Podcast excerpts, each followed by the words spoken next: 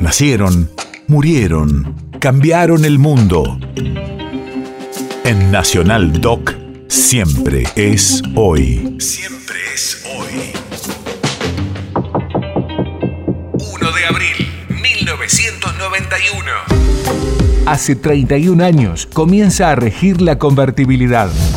Radio la memoria. El plan del ministro de Economía Domingo Cavallo apunta a frenar la inflación después de los desbordes hiperinflacionarios de 1989 y 1990. En los meses siguientes la inflación empieza a bajar. El 1 a 1 se convierte en un dogma. Con el cambio de moneda, el 1 de enero de 1992, un peso es un dólar hasta el colapso del modelo a fines de 2001.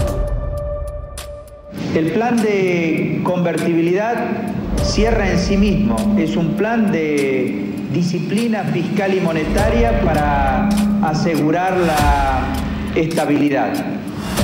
Nosotros queremos conseguir un crédito stand-by del Fondo Monetario, queremos conseguir importantes desembolsos del Banco Mundial y del Banco Interamericano de Desarrollo, queremos eh, llevar adelante una nueva ronda de negociaciones con el Club de París, porque todo esto que les acabo de mencionar es necesario, no para que cierre el plan de convertibilidad y reconquistemos la estabilidad en la Argentina, sino que es necesario para que muy pronto podamos sentarnos a negociar el arreglo integral de nuestra deuda externa con la banca comercial.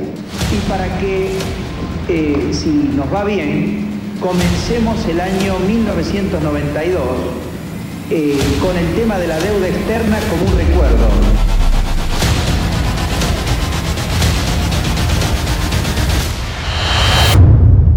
País de efemérides.